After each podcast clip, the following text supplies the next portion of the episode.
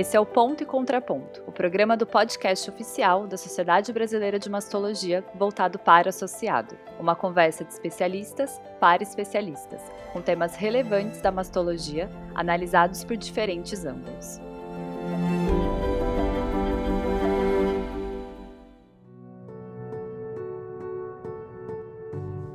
Bem-vindos a mais um episódio do Ponto e Contraponto, um programa do canal SBM. Eu sou Idan, médico mastologista da Sociedade Brasileira de Mastologia. Olá a todos, eu sou Tamise Dacier, também sou mastologista. Nós iremos moderar esse episódio e nossa proposta é discutir um assunto controverso, mas que tem sido cada vez mais presente no dia a dia do mastologista. A terapia hormonal pode ser usada na mulher de alto risco para câncer de mama?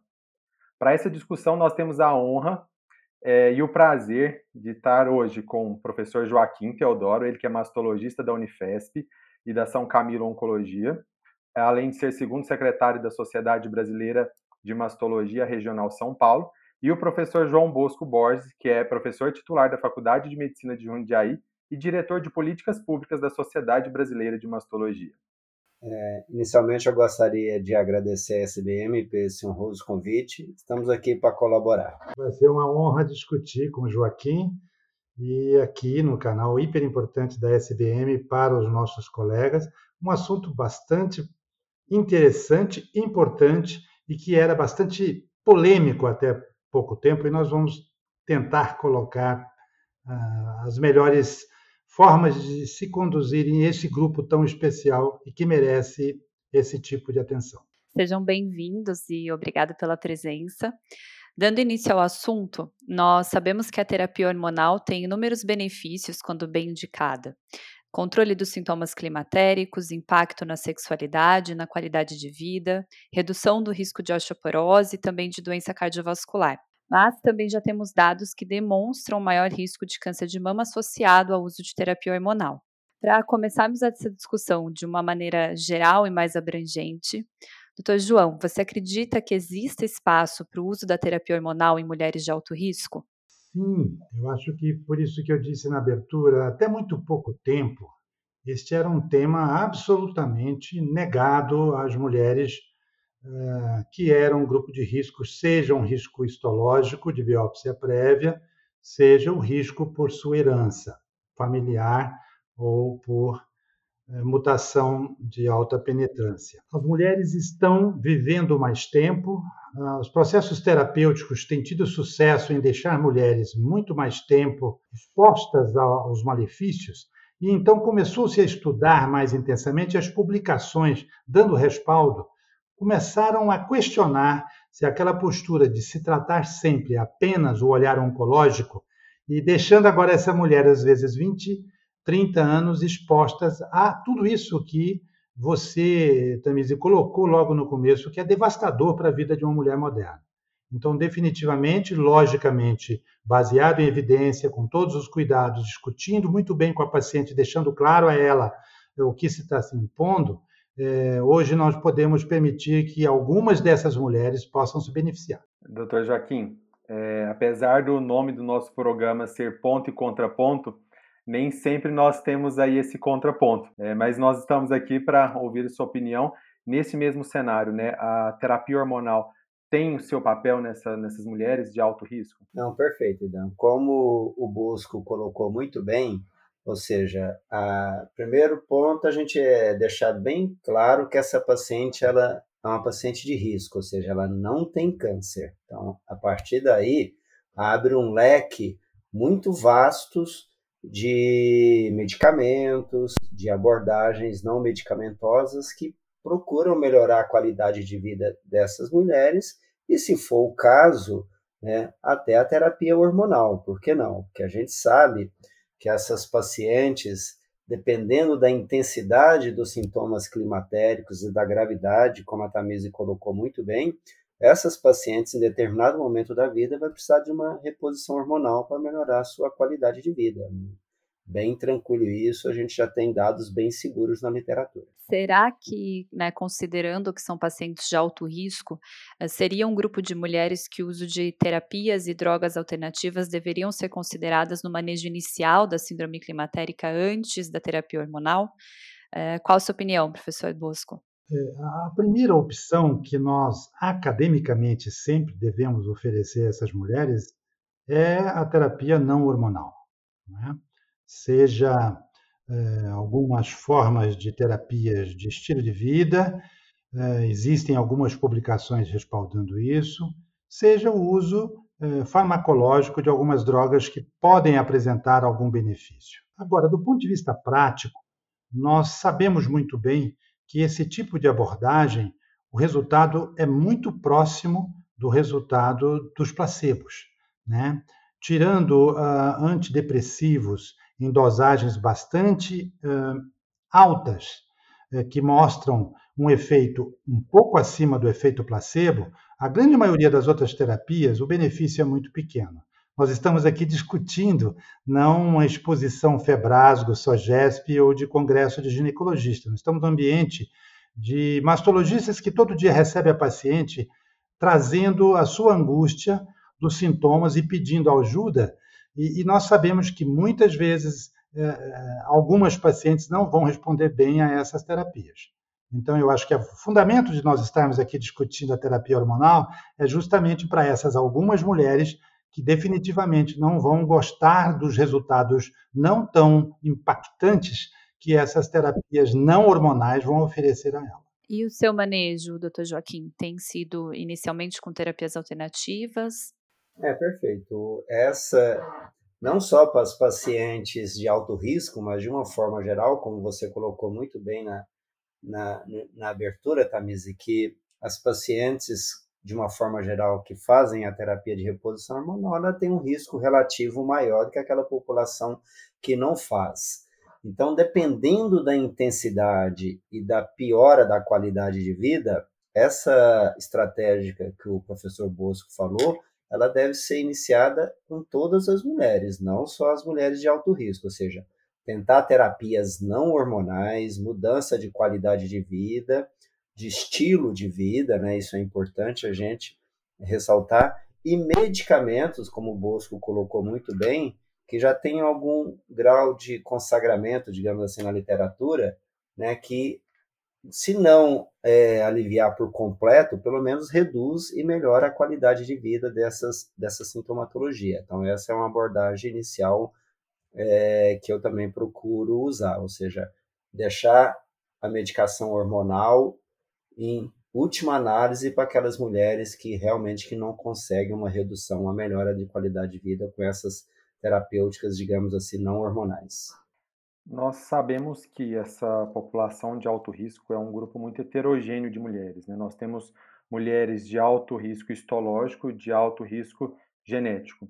Falando um pouco agora das pacientes com lesões precursoras, né? um alto risco, alto risco histológico.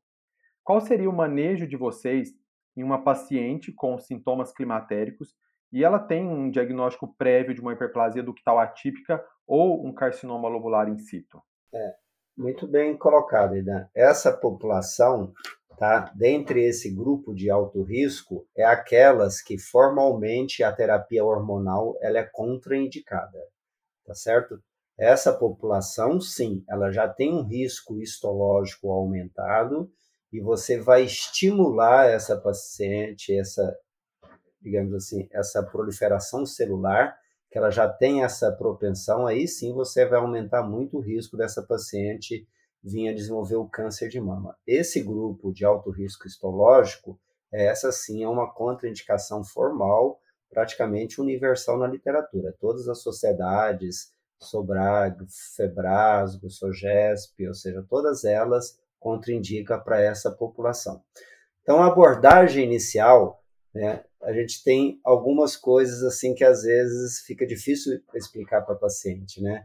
Ou seja, essas pacientes têm alto risco histológico e nós temos quatro medicações já de nível 1 de evidência que vai reduzir esse risco dessas pacientes vir apresentar o câncer de mama, que são dois SERMs, né, o tamoxifeno e o haloxifeno, e dois inibidores de aromatase, que são o, o anastrozol e o hexamestano.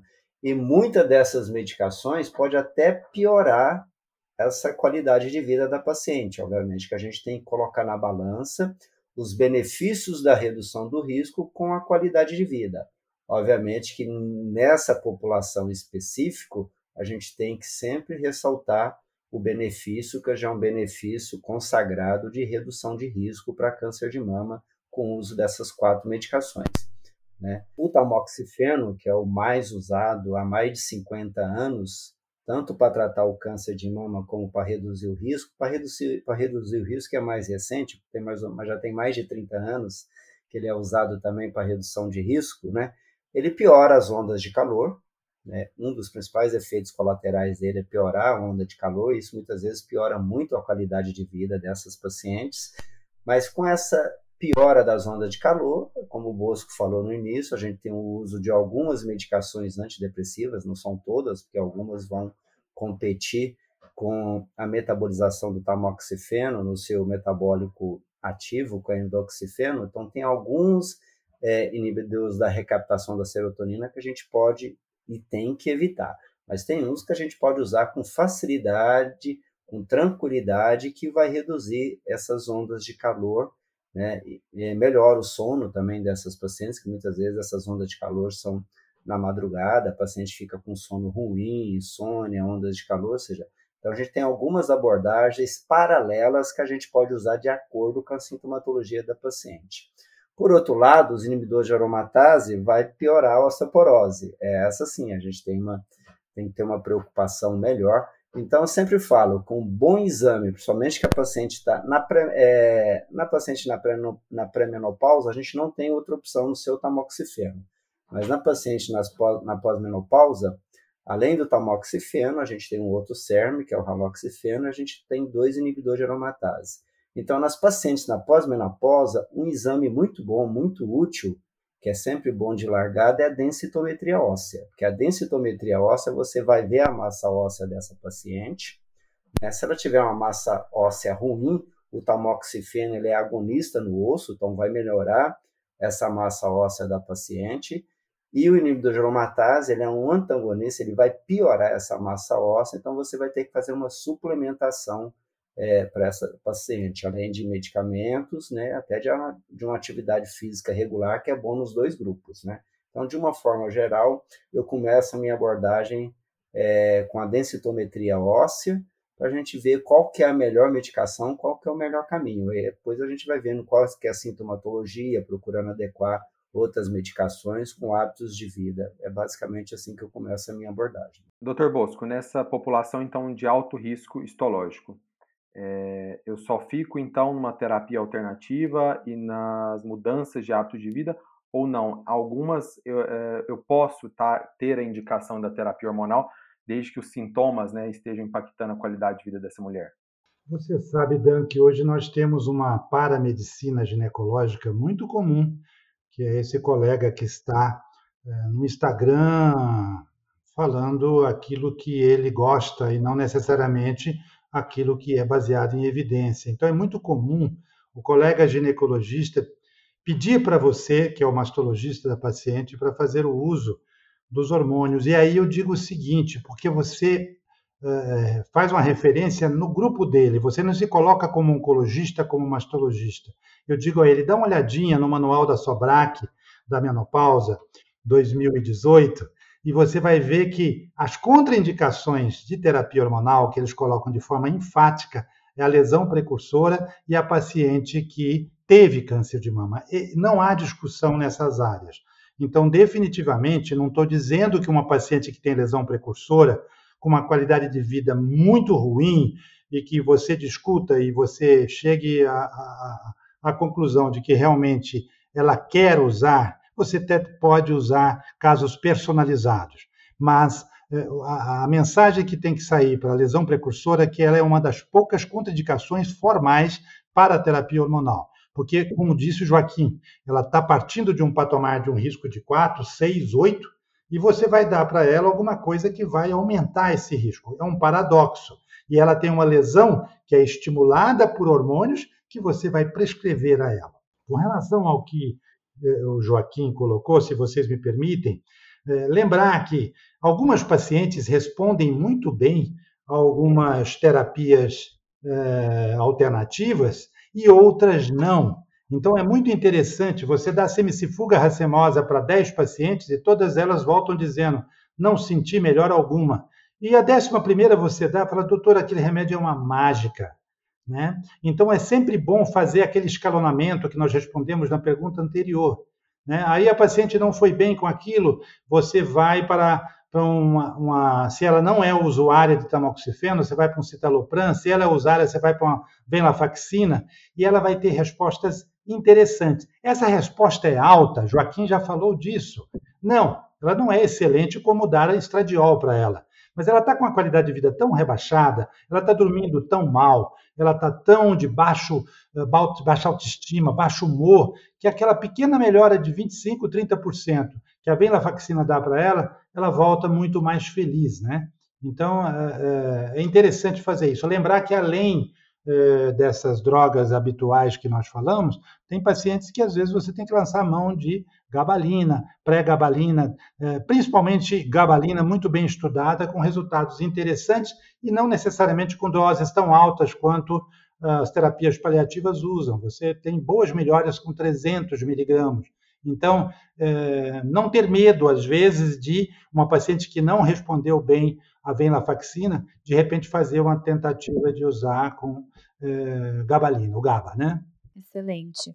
E agora passando um pouquinho para o grupo de pacientes de risco genético, é, acho que é um grupo que tem sido muito estudado nos últimos anos, e especificamente nos pacientes de muito alto risco, como as mulheres que têm mutação patogênica nos genes BRCA1 e BRCA2 sem diagnóstico de câncer de mama, né? Isso é importante ressaltar. Então, pacientes de alto risco, mas que não tiveram câncer de mama e que fizeram salpingoforectomia bilateral redutora de risco, pensando na redução do risco de câncer de ovário. Vocês se sentem confortáveis em indicar terapia hormonal nesse grupo específico de mulheres? É, doutor Joaquim, primeiro. É, é, mais ou menos naquela mesma linha que a gente falou. Né? Então, nesse grupo, somente nesse exemplo que você falou, né, que é a paciente que fez a salpingoforectomia, né, a salpingoforectomia, a gente deixa claro que ela tem duas finalidades. Né? Quando você realiza na pré-menopausa, ela por si só já é uma hormonioterapia de castração, digamos assim. Né? Você já reduz em torno de 50% o risco de câncer de mama, que é um impacto importante. E 90 a 95% o risco de câncer de ovário. Tá? Então, ou seja, se você, dependendo da faixa etária que você faz essa salpingoforectomia, você já vai estar tá dando os benefícios redutores de risco para essa paciente, tá? Essas pacientes de altíssimo risco, tá? E, e, é um risco hereditário, ou seja, não é aquele risco histológico que tem lesões proliferativas. Nesse grupo, apesar do, do risco ser até maior, esse pequeno risco relativo que você vai acrescentar com a terapia hormonal vai trazer pouco impacto no risco geral dessas pacientes. Então, dependendo do, dos efeitos, né, do, do, dos sintomas do climatério que essas pacientes estão tá tendo, essa é mais tranquila, mais tranquiliza, oh, desculpa, essas com mais tranquilidade a gente pode pensar assim numa terapia hormonal. E, e, é sempre bom discutir com o ginecologista que vai abordar a salpingoforectomia uma estratégia muito prática e usual, ou seja, você, e principalmente para paciente de BRCA1 também, a gente tá, já está tendo na, na, literatura dados né, que essa paciente também aumenta o risco de câncer de endométrio, né, você fazer uma esterectomia subtotal. Né, e você vai estar tá reduzindo o risco de câncer de endométrio e tirando a composição combinada né, da progesterona, que é essa associação de estrogênio e progesterona, que está provado que ela que aumenta o risco do câncer de mama. Ao contrário, tirando o útero dessa paciente, você vai poder fazer o estrogênio isolado, que o próprio WHI mostrou como sendo redutor de risco e um risco estatisticamente significativo. Então, é uma estratégia boa, principalmente para as pacientes de BRCA1, que além de câncer de mama, ovário, já está surgindo muitos casos na literatura e já está de segmento, né, ou seja, de orientação de câncer de endométrio para essas pacientes também. Bosco, quer completar alguma coisa aí? Fica à vontade. Apenas complementando o que meu amigo Joaquim colocou, nós também temos que separar ah, aquela paciente que tem um histórico familiar, porque ela acaba ficando nesse mesmo pacote, né? Ela tem um histórico familiar mas ela não tem uma mutação de alta penetrância detectada. Então, essa paciente, nós podemos separar ela um pouco deste grupo e abordá-la um pouco mais de tranquilidade. Logicamente, não é aquela paciente que fez um painel negativo e que tem duas irmãs, duas avós, a mãe e três tias com câncer. Né? Mas eu estou falando daquela paciente que é muito habitual. Ela tem uma avó com câncer de mamas 80, ela tem uma tia com câncer de mama 60 e ela vem para você com fogachos. E ela foi taxada pelo ginecologista, a senhora não pode fazer uso porque a senhora tem um histórico familiar, né? Essa paciente é muito diferente de uma paciente que tem uma mutação uh, BRCA1 ou 2. Muito importante também uh, a abordagem que uh, o Joaquim colocou de você, na BRCA1, fazer a esterectomia porque nós, nós eh, vamos oferecer a ela uma terapia que oferece menos risco sem o endométrio.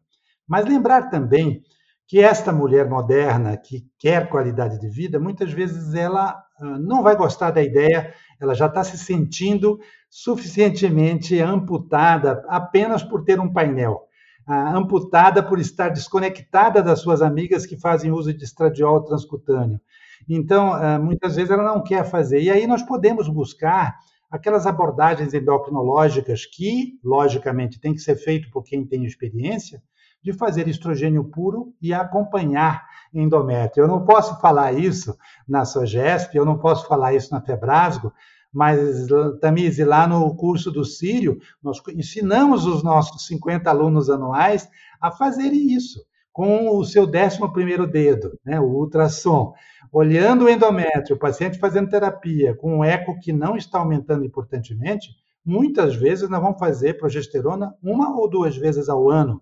E aí você vai impor seis vezes, né? Contando que você ia fazer 12 vezes a progesterona, você vai estar reduzindo em seis vezes o risco de indução da mitose, que nós sabemos através de Afonso Pinto Nazário, nos seus estudos brasileiros, o grande mitótico mamário que é a progesterona. Né? Doutor Bosco e doutor Joaquim, nessas pacientes, então, como a Tamise bem colocou, de alto risco genético, BRCA1, BRCA2, a idade da salpingoforé, ela vai interferir na conduta de vocês para a realização da terapia hormonal? Influencia muito, Idan, porque, é, como eu falei inicialmente, né, é, a castração muito precoce é muito deletéria para paciente, né?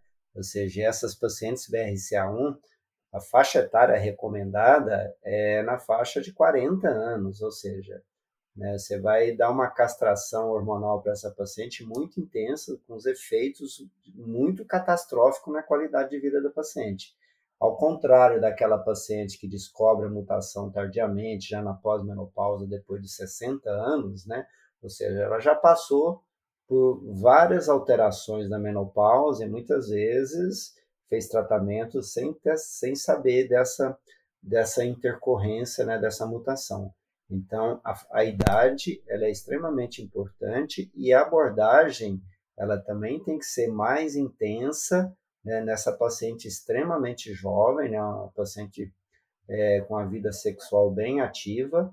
Nessa população, realmente a gente tem que ser mais incisivo e dar uma ótima qualidade de vida para essas pacientes. Então, impacta sim e muito é, na abordagem inicial. Ou seja, nessas muito jovens, né, que fez salpingoforectomia muito precoce, né, ou seja, você tem que fazer uma terapia realmente de impacto. E nós sabemos que a terapia que realmente funciona são os hormônios, né? Tudo que a gente falou alivia, melhora, mas aqui realmente vai melhorar as ondas de calor, né? O tugor vaginal, né, a pele, todas essas pacientes vai ser o estrogênio mesmo. Então, essas pacientes não pode ficar privada dessa qualidade de vida que o estrogênio dá. E, obviamente, balanceando, fazendo essas abordagens que o Bosco colocou muito bem, né, Bosco? Muitas vezes é, o professor Geraldo tinha uma estratégia muito interessante que ele dava estrogênio isolado puro por três semanas, parava uma, só que essa uma semana que já parava, você já viu uma descamação importante, sem proliferação do endométrio e sem usar progestágeno.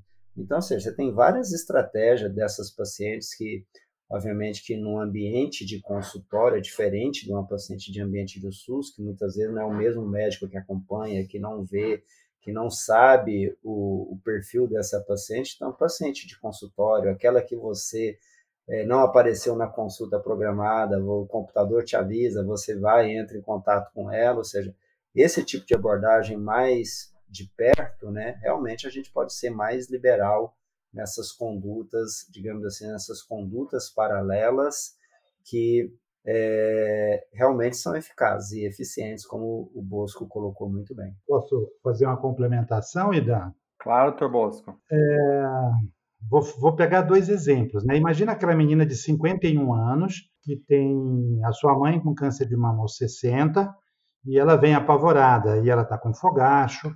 Você vai fazer uma abordagem para ela. Habitualmente, quando nós fazemos, estudamos aquilo que nós temos de de fundamentação, na média, 80% das mulheres vão usar um ou dois anos de TH, entendeu? É muito diferente. E se você não usar, você vai usar outra coisa sem impacto em é, survival. Survival de mulher, não estou falando de câncer. Quando eu castro uma mulher com 40 anos, se eu não estiver pronto para fazer reposição de forma eficiente, é, de forma é, positiva, imediata e a longo prazo, nós temos até que discutir, e isso é um assunto que nós vemos muito na interface mastologia, ginecologia endócrina, se ela merece ser castrada, porque a mortalidade por doença cardiovascular, a mortalidade por eh, fratura óssea, a mortalidade por depressão e degenerações, uh, linhas de pesquisa muito interessante em senilidade precoce, em Alzheimer, em Parkinson. Nós não temos dúvidas de que nos próximos 15, 20 anos nós vamos ter essa linha de benefícios centrais com estrogênio. Então, essa mulher, ela precisa de reposição, né? que é a famosa, quem, quem trabalha muito com isso é o Rebecca, né? add back, né? Então, assim, eu retiro o ovário, mas a condição para isso é repor o estrogênio. E vários artigos, principalmente americanos, mostram que a mulher que se apresenta para fazer a salpingoforectomia profilática, ela coloca no seu questionário de hospitais sérios que sempre estão batalhando pela coisa da qualidade de vida da mulher como um todo, que ela vai fazer aquilo desde que haja um compromisso de terapia hormonal. Porque se isso não é colocado no documento que ela está autorizando, ela não quer fazer, porque ela é uma mulher esclarecida que sabe o impacto de péssima qualidade de vida que aquilo vai ter. Ah, uma mulher com fogacha aos 52, se nós pegarmos os livros de Jorge Amado, era todos os livros dele, aquelas mulheres nas janelas esperando os seus coronéis. Né? Todas as nossas avós passaram por esses sintomas sem terapias hormonais. É muito diferente da mulher castrada por endometriose, que a nossa geração muito bem conhece, né, por uma endometriose profunda e que tem uma qualidade de vida péssima, né, e que a gente acabou entrando com add-back também para ela. Eu faria essa comparação, não vale a pena. É, ou você oferece reposição, ou você tem que discutir claramente se você tem benefício dessa uh, oforectomia. Eu acho que isso é uma coisa já clara hoje para todos os mastologistas, né? Excelente. E pensando ainda nesse cenário, a gente sabe que então que a idade da salpingoforectomia influenciaria muito na decisão e o tempo de reposição hormonal. Uh, vocês acham que seria um grupo de pacientes para a gente ter uma cautela maior com o tempo, que teria um tempo máximo talvez menor do que no grupo de risco habitual? Posso falar, Joaquim? Deve, fica à vontade. O NCCN não é, bem curto. O NCCN fala 52 anos. Algumas publicações falam 50. Né? Quer dizer, nós não vamos fazer aquilo que uh, todas as nossas esposas, todas as nossas irmãs fazem, que é TH até os 60, 65 anos, porque se você acompanha bem, tudo bem. Não, essa paciente é uma paciente que nós vamos fazer o benefício máximo pelo tempo mínimo como o Bosco falou muito bem, né, ou seja, essa paciente que tem essa castração muito precoce, ela tem que fazer uma abordagem mais intensa. E depois, nessa mesma paciente, a gente usa as outras modalidades cirúrgicas de, redu de redução de risco, como a mastectomia redutora de risco, né, a gente fica até com uma facilidade maior de abordagem, mas a gente tem que lembrar que a mastectomia redutora de risco, ela não anula o risco, né? E, mas mesmo assim a gente tem que seguir essa paciente de perto, mas a gente tem uma certa facilidade de acordo com a sintomatologia que ela está sentindo. É mais, basicamente isso. O doutor Joaquim antecipou a nossa próxima pergunta, que seria realmente nesse grupo de mulheres, né? Boa parte dos estudos que avaliaram terapia hormonal eh, em pacientes BRCA1 e 2 foram mulheres que não tinham feito mastectomia redutora de risco. Eh, com a realização da mastectomia redutora de risco, vocês se sentiriam mais confortáveis com o uso da terapia hormonal? É, como eu mesmo disse, existe mastectomia redutora de risco e mastectomia redutora de riscos, né? Ou seja, depende muito da técnica, é, da quantidade de tecido residual. Né? Tem, tem paciente que opta por mastectomia radical e reconstrução, tem paciente que opta por adenomastectomia com preservação de CAP, com bastante tecido mamário, ou seja, então cada uma desse, dessas pacientes tem que ser avaliadas e seguidas de forma diferente. Né? E nenhuma das duas são excludente de risco, né? ou seja, mesmo a mastectomia radical, né, no retalho ali da pele, vai ter tecido mamário também, a gente sabe disso, é, é impossível retirar todo o tecido epitelial, então é, mas, obviamente, que essa parte de redução de risco ela é impactante e importante. A gente pode, dependendo da sintomatologia, dar sequência na, na terapia hormonal para essas pacientes, sim. Professor Bosco? Eu reforço o raciocínio do Joaquim. É claro que fazer terapia hormonal numa paciente que fez redução mamária vai ser um pouco mais confortável, mas colocando que não está excluído o risco. Nós sabemos das limitações de acesso da população brasileira aos testes genéticos, né? uma triste realidade no país. E nesse cenário, então, Dr. Bosco e Dr. Joaquim, qual o manejo de uma mulher com uma história familiar positiva para câncer de mama e com sintomas climatéricos? E que não tem acesso ao teste genético, né? A gente vai muito pelo heredograma, né? Como o Bosco colocou muito bem, o heredograma ele já te dá uma classificação importantíssima e que muitas vezes o teste genético só vem confirmar algumas coisas, né? É, aquelas aqueles câncer de mama que não pula geração, como o próprio exemplo que o Bosco deu no início, ou seja, a avó teve câncer, a, a paciente está com câncer, está com duas irmãs com câncer, ou seja, a filha dela está com câncer, ou seja, então isso a gente vê que tem uma alta penetrância, né? Ou seja, não pula gerações. Agora, aquele outro, essa paciente, sim, ela tem um alto risco de mutação é, hereditária, né? Principalmente BRCA1 e BRCA2, que são as mais frequentes no mundo todo.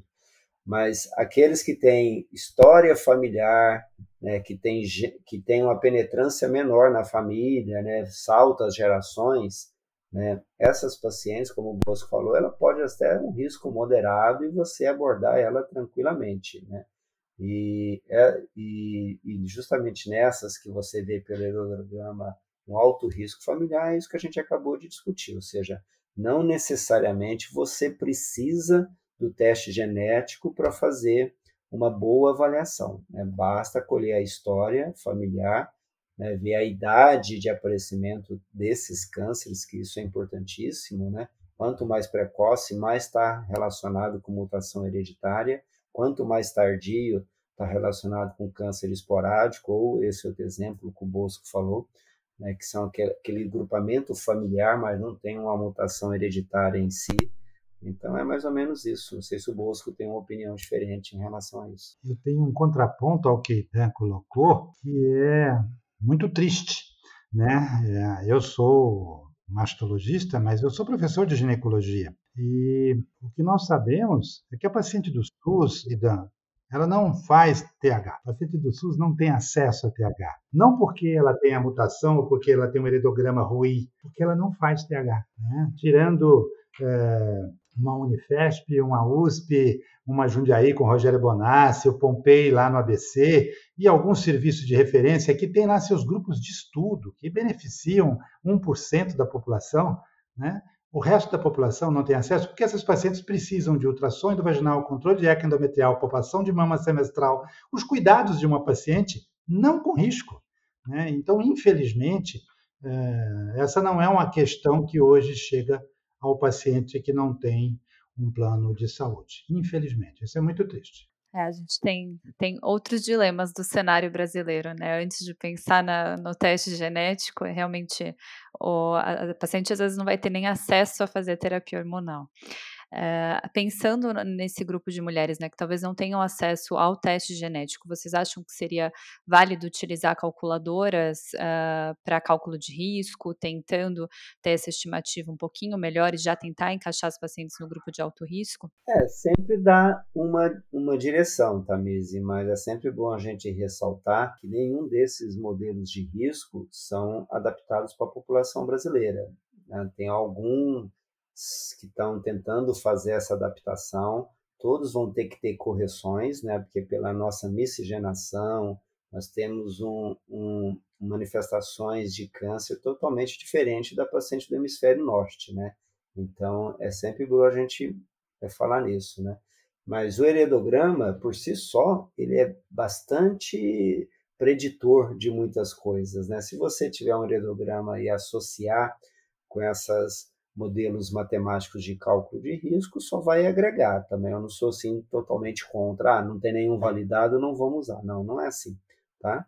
Eles têm seus valores desde que usados criteriosamente, sempre tendo essa essa visão crítica que nenhum deles é validado para a nossa população. É, eu concordo com o Joaquim. Eu gosto muito do Taya Kusick, mas uh, eu acho que um bom heredograma para essa paciente que está, eu vou dizer que é a paciente do SUS, né? Porque hoje até um paciente Unimed a gente consegue que nem que seja via juiz, você consegue um painel.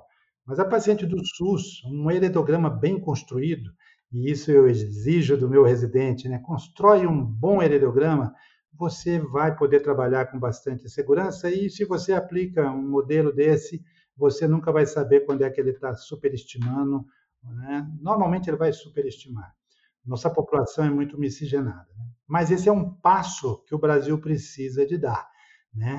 Quando nós vemos o Amazon mostrando que nós temos 42% de mulheres na pré-menopausa, quando nós sabemos de todo esse ambiente de poluição química que o Brasil vive, definitivamente nós vamos ser, junto com o México e mais meia dúzia de países, exemplos de países que vão precisar de entender muito melhor esse grande grupo. Quando você está na Dinamarca, na Noruega, que você tem 10% eh, da população abaixo de 50, essa é uma discussão sem importância. Né? Mas quando você tem metade da população de câncer brasileira abaixo dos 50 anos, eh, mesmo no SUS, nós vamos ter que dar esse passo. Né? A médio prazo, eu acho que é um caminho sem retorno. Excelente. Acho que esse episódio nos mostra a importância da avaliação da mulher como mulher, né, e da, da avaliação individualizada de cada uma. Uh, nós queremos agradecer pela excelente discussão que nós tivemos hoje e ouvir as últimas considerações de cada um de vocês. Não, só gostaria de agradecer e parabenizar a todos por essa iniciativa, né, Bosco? É muito agradável a gente poder conversar, né, ou seja, trazer para todo mundo né, o, um pouco do conhecimento que a gente tem, né, Bosco, para tornar a prática da nossa especialidade mais acessível para todos. Parabéns a todos. Eu, durante a nossa conversa, é, pensei é, no coronavírus, né? Esse maldito vírus fosse um benefício muito grande também, porque eu acho que nós não teríamos o acesso de educação. Você sabe que nós estamos tendo dificuldade em fazer o nosso curso de ginecologia endócrina voltar presencial, né? E você democratizou, porque aí o cara lá na Amazônia faz o seu curso. E o podcast teve também esse benefício. Né? Nós tínhamos muito pouco podcast na área médica antes da pandemia. Então, eu parabenizo a SBM, parabenizo vocês que estão carregando esse, esse, esse trabalho todo, mas é, é, uma, é uma democratização do conhecimento para que o nosso colega mastologista lá em Belém do Pará, lá no interior da Amazônia, lá no sul do Paraná, possa, ao mesmo tempo que nós estamos aqui discutindo, ter acesso a essas informações que nós humildemente discutimos aqui. Um prazer enorme estar junto com meu amigo Joaquim, prazer enorme estar aqui com Idan, que eu tive a honra de estar na banca, e a Tamise, uma jovem médica muito competente que eu tive muito prazer de conhecer há pouco tempo. Perfeito. Muito obrigado a todos. Obrigado, Dr. Bosco, Dr. Joaquim e a todos que estiveram conosco até o final deste episódio. E lembrando que toda primeira quinta-feira do mês temos um novo episódio do Ponto e Contraponto, disponível aí no nosso canal SBN. E até o próximo. Um grande abraço.